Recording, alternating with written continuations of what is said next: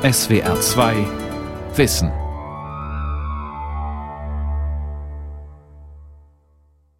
Wir müssen uns klar werden, dass wir andere Menschen zur Entdeckung und Korrektur von Fehlern brauchen und sie uns. Insbesondere auch Menschen, die mit anderen Ideen in einer anderen Atmosphäre aufgewachsen sind. Auch das führt zur Toleranz. Sagte der Philosoph Karl Popper in einer Rede in Tübingen. Bereits 1945 veröffentlichte er sein Buch Die offene Gesellschaft und ihre Feinde.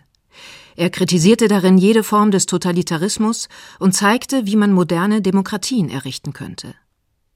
Das Buch war sehr einflussreich und prägte zum Beispiel Politiker wie Helmut Schmidt. Doch auch jetzt, wo kontrovers über die Zuwanderung von Flüchtlingen diskutiert wird, ist Poppers Buch hochaktuell. Der Philosoph Karl Popper und die offene Gesellschaft. Eine Sendung von Matthias Kussmann. Und ich muss ganz ehrlich sagen, wenn wir jetzt anfangen, uns noch entschuldigen zu müssen dafür, dass wir in Notsituationen ein freundliches Gesicht zeigen, dann ist das nicht mein Land. Angela Merkel ist nicht gerade für emotionale Aussagen bekannt. Darum ließ dieser Satz umso mehr aufhorchen, den sie im September 2015 bei einer Pressekonferenz sagte.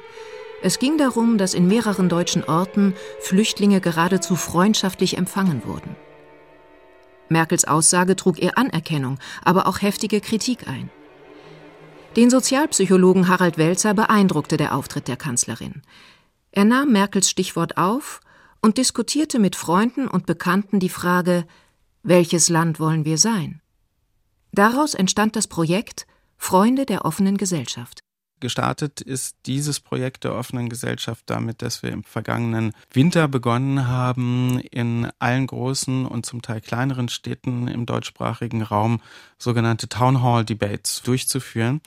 Und zwar deswegen, weil wir den begründeten Verdacht hatten, dass das, was als Medienkommunikation etwas hysterisch und super aufgeregt Tag für Tag zu sehen und zu hören gewesen ist, nicht das repräsentiert, worüber Leute nachdenken, worüber sie besorgt sind, insbesondere in Bezug auf das Flüchtlingsthema.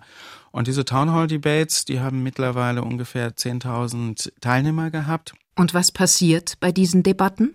Das muss man sich einfach so vorstellen, dass sich jeweils ein paar hundert in einem Theater, in einer Stadthalle, in einem Kulturforum, in einer Diskothek versammeln, um über die Frage zu diskutieren, welches Land wollen wir sein. Das ist eigentlich die Kernfrage einer offenen Gesellschaft, dass man über diese Frage tatsächlich streitet. Wollen wir eine offene Gesellschaft Diskutiert werden Fragen wie, wollen wir eine offene Gesellschaft sein?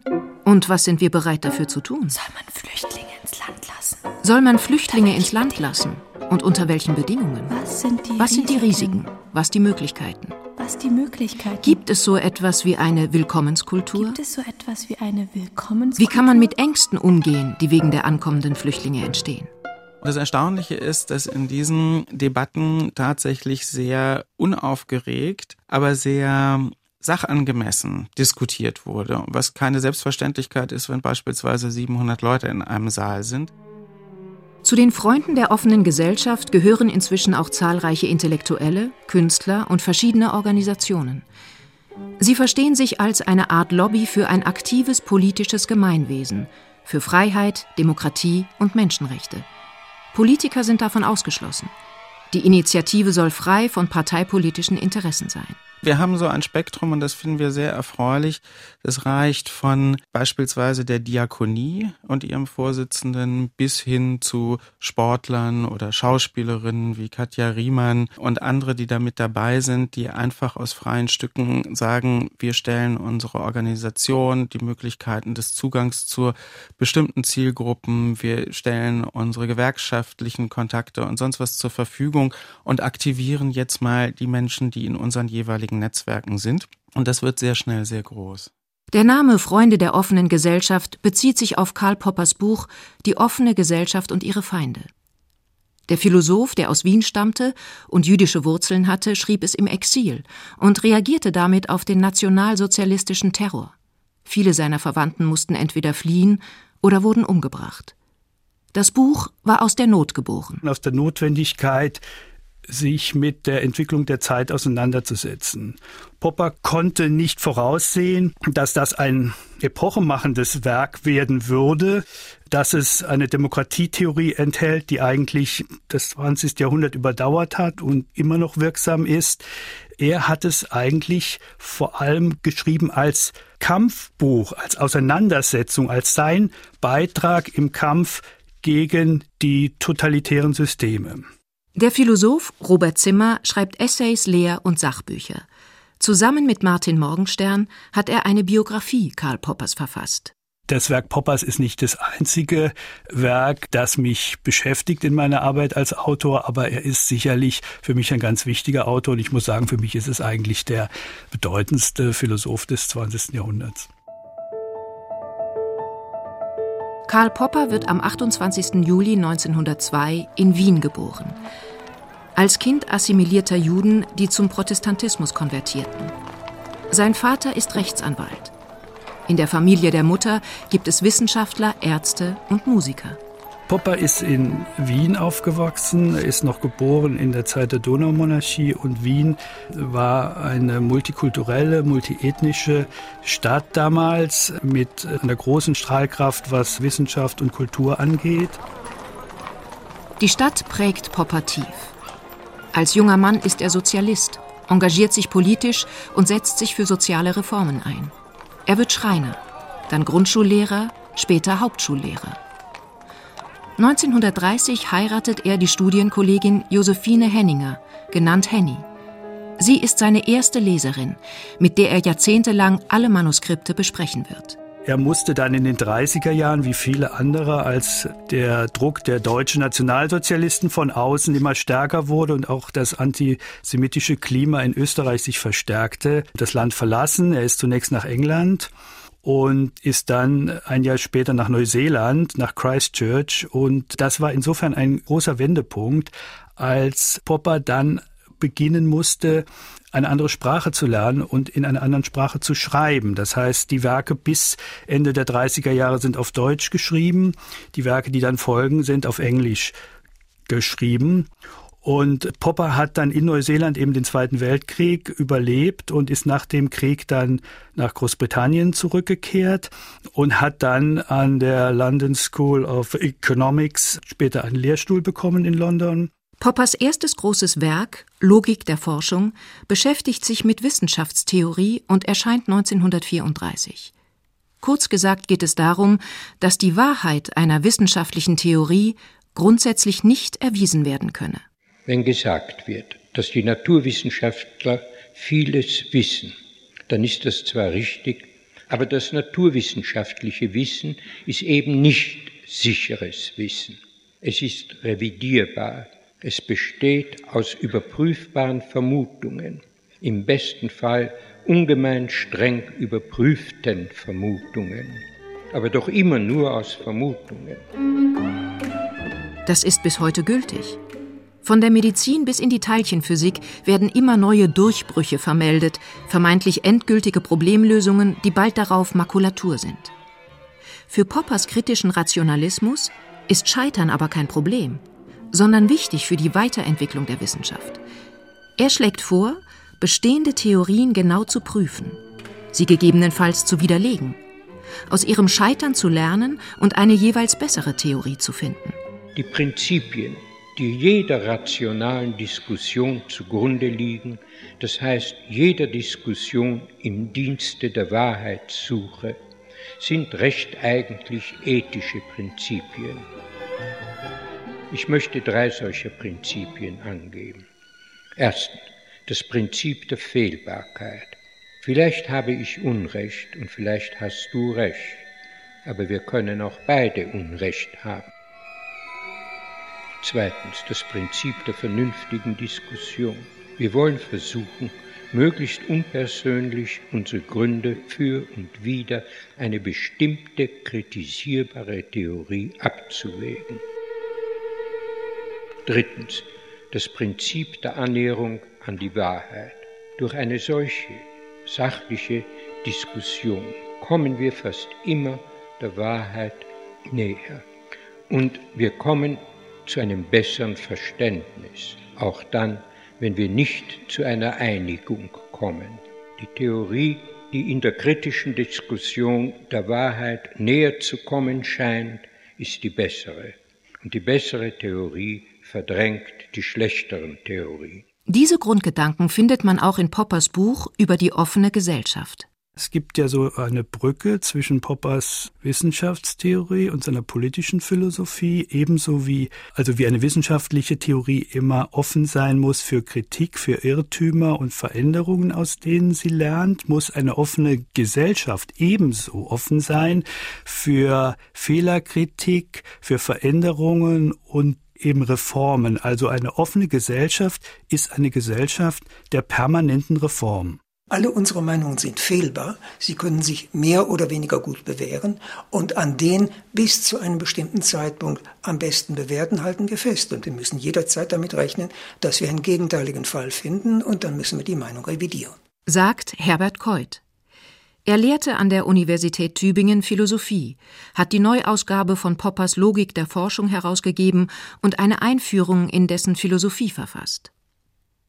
Im neuseeländischen Exil wird Popper Dozent für Philosophie an einem College in Christchurch.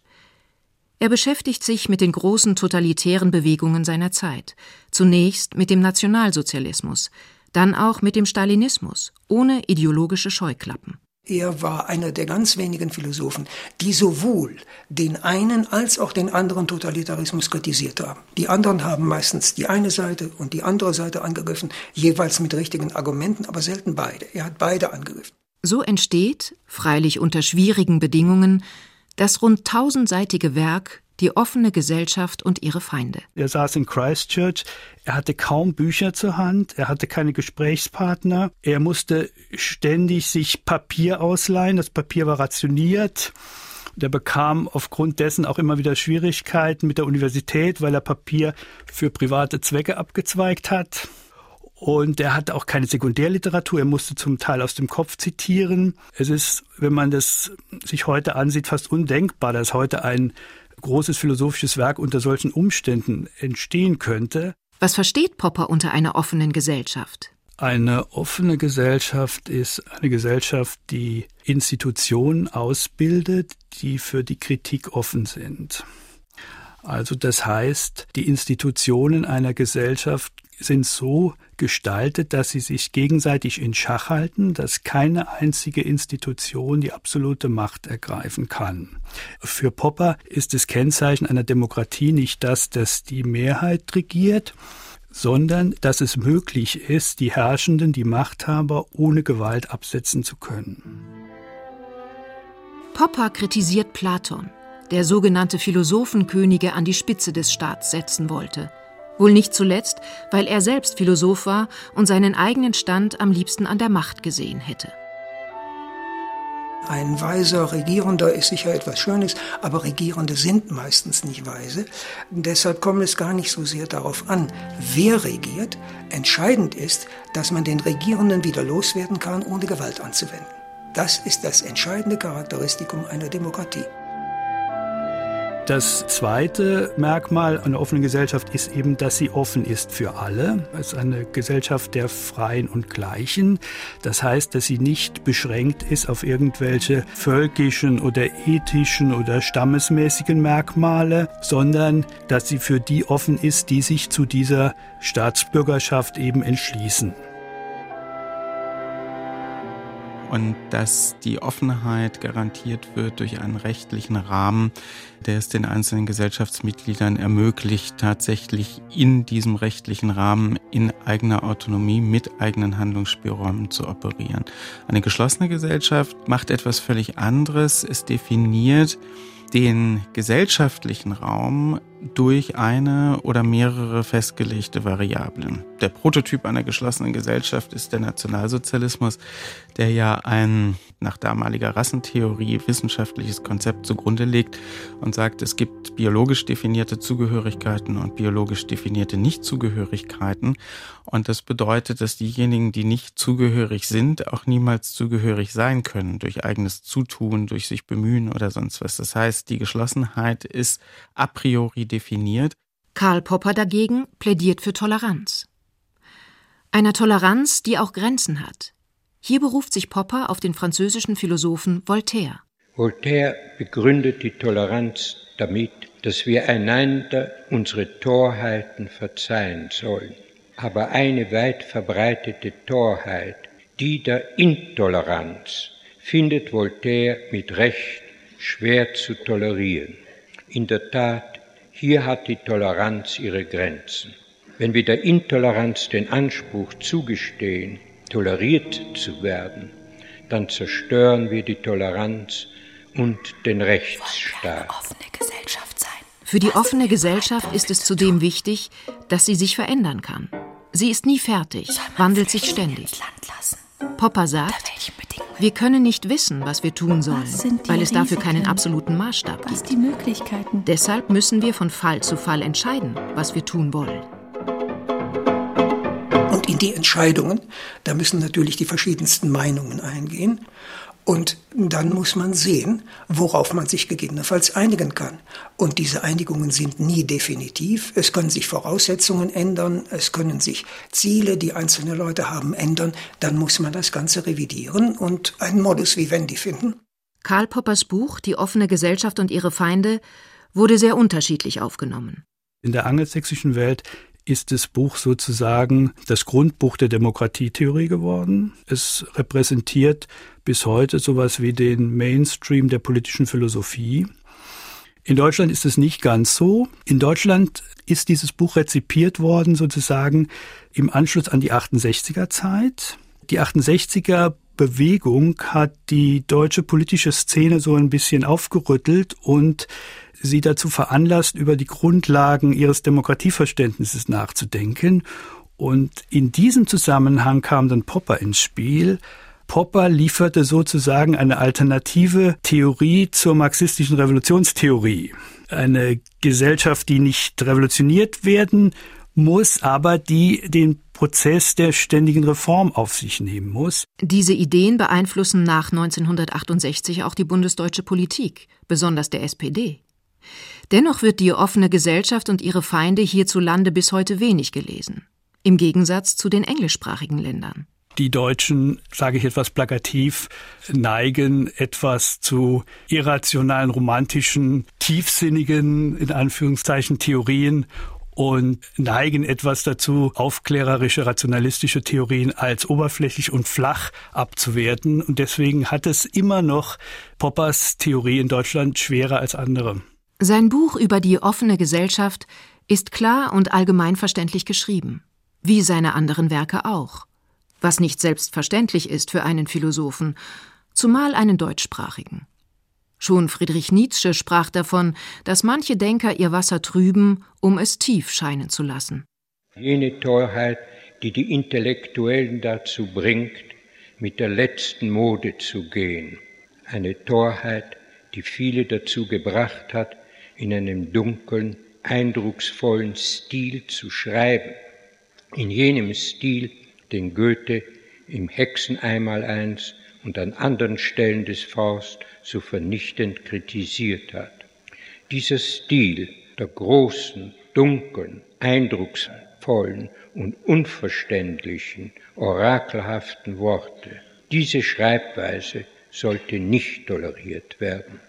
Sie ist intellektuell unverantwortlich.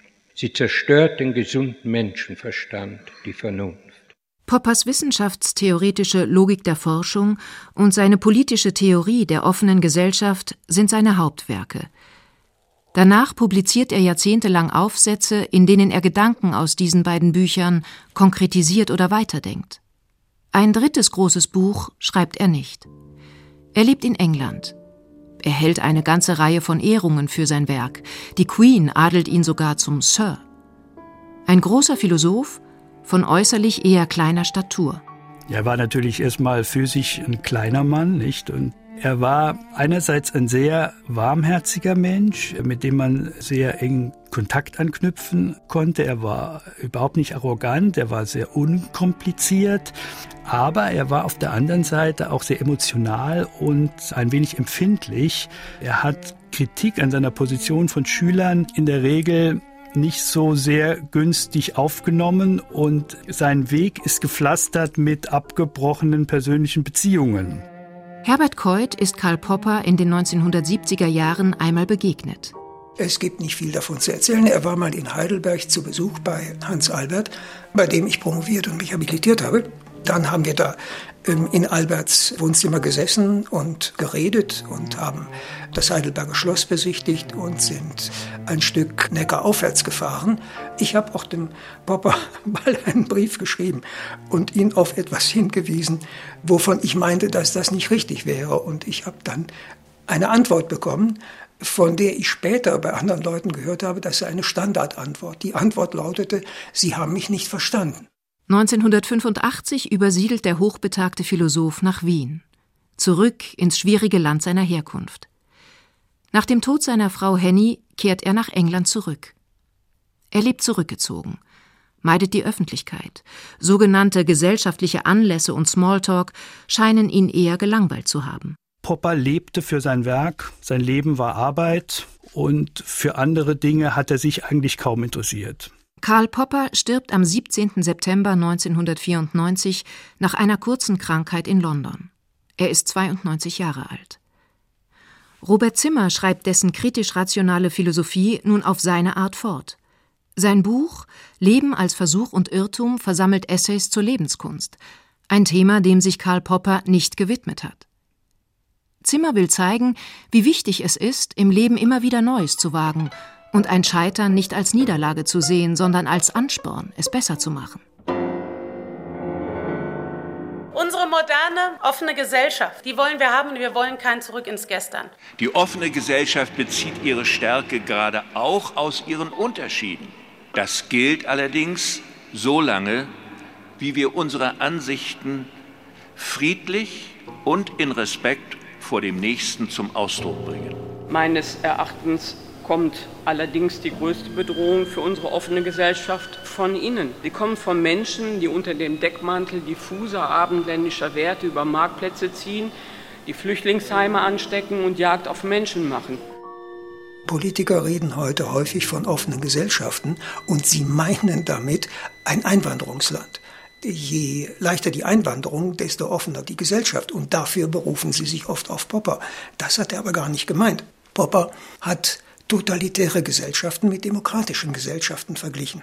Wir wissen nicht, wie der Philosoph zur aktuellen Flüchtlingsfrage gestanden hätte. Aber es gibt einige Hinweise, die man aufnehmen könnte. Also Popper hat in Aufsätzen immer wieder darauf hingewiesen, dass er aus Wien stammt, aus einer Stadt, die offen war für Bürger aus allen Kulturen und allen Ethnien.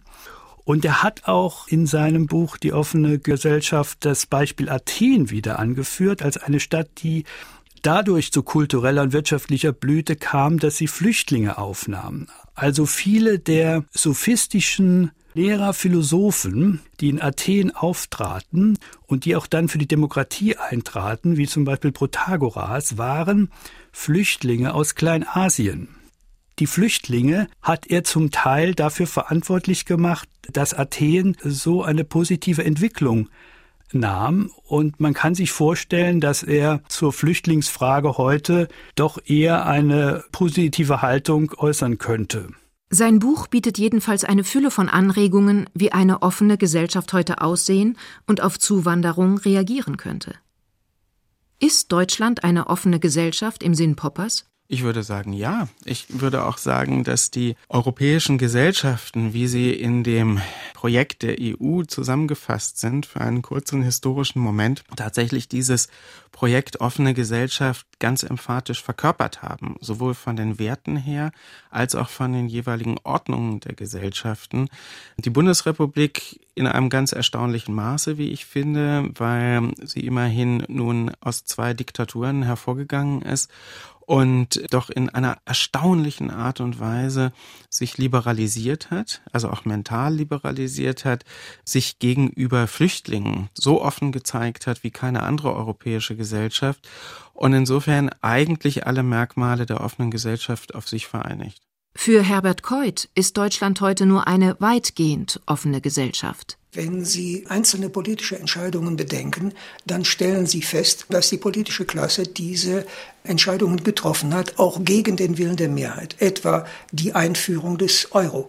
Da sind die Bürger nicht gefragt worden. Sie hatten in dieser Sache keine Entscheidungsmöglichkeiten. Das ist etwas, was man in einer geschlossenen Gesellschaft erwartet. Das hat sich dann fortgesetzt bei der Euro-Rettung. Und es ist auch niemand gefragt worden, ob man die Grenzen nun vollständig öffnet und die Leute unkontrolliert einwandern lässt. Es gibt renommierte Juristen, die gesagt haben, das ist rechtsstaatlich nicht vertretbar. Das ist aber nicht die in der veröffentlichten Meinung vorherrschende Position. Man kann also nicht sagen, dass die Bundesrepublik in jeder Hinsicht eine offene Gesellschaft sei. Dennoch kommt Koy zu dem Schluss, ich würde entschieden die Bundesrepublik der Türkei vorziehen, sagen wir so. Die Türkei ist derzeit geradezu ein Musterbeispiel für geschlossene Gesellschaften. Jede Form der Kritik wird unterdrückt. Zehntausende Menschen werden auf Verdacht verhaftet oder verlieren ihre Arbeit. Justiz, Bildungssystem und Medien werden nach und nach gleichgeschaltet. So ein radikales Programm haben wir viele Jahrzehnte überhaupt nicht gesehen und hätten eigentlich, glaube ich, wenn ich mal so im Plural sprechen darf, wir hätten es ja auch nicht erwartet, dass das in einem säkularen, modernen Staat tatsächlich passieren kann und jetzt mit einer derartigen Vehemenz und Kaltschnäuzigkeit durchgesetzt wird. Harald Welzer und einige Mitstreiter haben das Buch Die offene Gesellschaft und ihre Freunde herausgegeben. Auch darin geht es um die Frage, welches Land wollen wir sein? Der Band versammelt Redebeiträge aus verschiedenen Townhall-Debates, aber auch Essays, etwa von Richard David Precht. Neben weiteren Debatten, die deutschlandweit geplant sind, wollen die Freunde der offenen Gesellschaft künftig auch Lesungen, Film und Musikveranstaltungen organisieren. Was die Möglichkeiten? Wir diskutieren ja viel zu viel über die antidemokratischen Kräfte. Das ist ja eigentlich der Marketing-Trick, zum Beispiel der AfD, ständig irgendwelche skandalisierbaren Sätze zu sagen und dann ein Mediengetöse zu haben, was man mit normalen Sätzen gar nicht gekriegt hätte. Und wir möchten eigentlich was ganz Einfaches sagen, nämlich, dass dieses zivilisatorische Projekt, für das die Bundesrepublik steht, nur dann weiter existiert, wenn man für dieses Projekt eintritt, wenn man sagt, wir sind dafür, dass das weiterhin eine freiheitliche Demokratie ist. Wir sind dafür, dass Menschen Asyl bekommen. Wir sind in der Lage, auch Stressfaktoren, auch Probleme zu bewältigen.